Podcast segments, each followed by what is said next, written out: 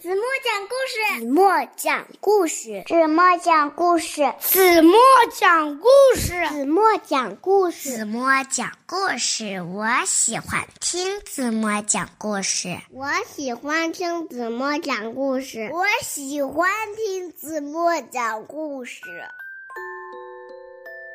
亲爱的小耳朵们，欢迎收听子墨讲故事，也欢迎关注。子墨讲故事的微信公众号，我是子墨姐姐。在昨天的故事中呢，子墨留给大家的问题是：你们觉得渔翁是一个什么样的人？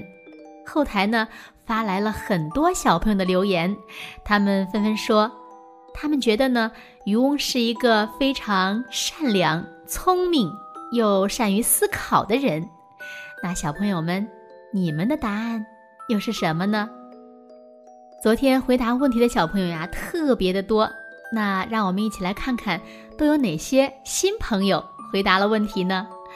他们是周宇轩、肖思辰、秦伟杰，还有张新竹、王润佳、尹新玉、杨瑞清，还有张雨熙、六六，还有朱欣彤、阿吉。妞妞，以及敦玉涵，当然了，还有每天都坚持给子墨留言的亲爱的小朋友们，子墨依然要为你们点赞，谢谢你们的支持。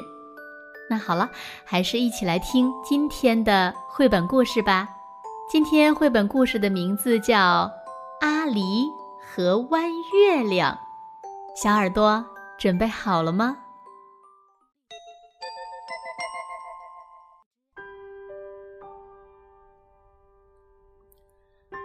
阿狸走在深夜的树林里，忽然发现身后有一束光。阿狸回头一看，竟然是一个弯月亮。我迷路了，你能帮助我吗？弯月亮说：“我来自月亮郡，世界上所有的月亮都生活在那里。”夜晚来临的时候，月亮大炮会把当天值班的月亮送上天空，所以人们看到的月亮有的圆，有的瘦，有的黄，有的白。而今天是我上班的第一天，没想到太瘦了，被风吹了下来，迷失在森林里了。嗯，你能帮我回到月亮郡吗？弯月亮问：“哈，没有问题。谁让我是最爱帮助人的小狐狸呢？”阿狸毫不犹豫的回答。阿狸带着弯月亮去找世界上最老的乌龟爵士。请问月亮郡在哪里？嗯，你们是问月饼街吗？耳朵不太好的乌龟爵是这样回答。他们又来到玛瑙森林，巨大的雨露安静的看着他们，周围的樱花花瓣漫天飘落。他们在果冻麦田奔跑，也许月亮郡就在下一个转弯处。他们坐上千寻中的气球河豚。请问你知道月亮郡在哪里吗？很抱歉呢，我也不清楚啊。呃，但请你们系好安全带呀。他们来到士比矮人部落。月亮郡就在河的那一边。手风琴小矮人说道。就要找到家了，阿狸和弯月亮无比的开心。没想到河流十分湍急，阿狸就要被水冲走的时候，弯月亮托起了阿狸，到达河的对岸。哇，他们终于回到了弯月亮的故乡。月亮们看到弯月亮平安回家，开心的把他们围起来，纷纷的感谢阿狸的帮忙。大家担心弯月亮再次出现危险，就不让它飞上天空了。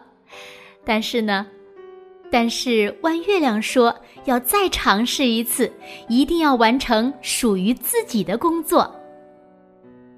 没想到，弯月亮刚飞上天空，就下起了暴雨，风雨和闪电不断的冲击着弯月亮。啊，我快要支持不住了！嘿，有我在呢！阿狸突然出现在弯月亮身后，弯月亮既惊喜又感动。原来呀，阿狸看到弯月亮有危险，自己也飞上了天空。让我们一起面对困难，实现梦想。说完，阿狸和弯月亮一起冲向雨幕。在阿狸的帮助下，弯月亮终于成为了一个真正的月亮。此刻呢，夜空就像在咧嘴微微的笑。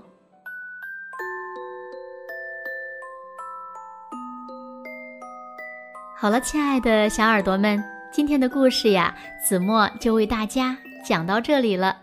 那今天留给大家的问题是：弯月亮回到月亮郡以后，为什么？非得要再尝试一次呢？如果小朋友们知道正确答案，就在评论区给子墨留言吧。好了，今天就到这里吧。明天晚上八点半，子墨依然会在这里用一个好听的故事等你回来哦。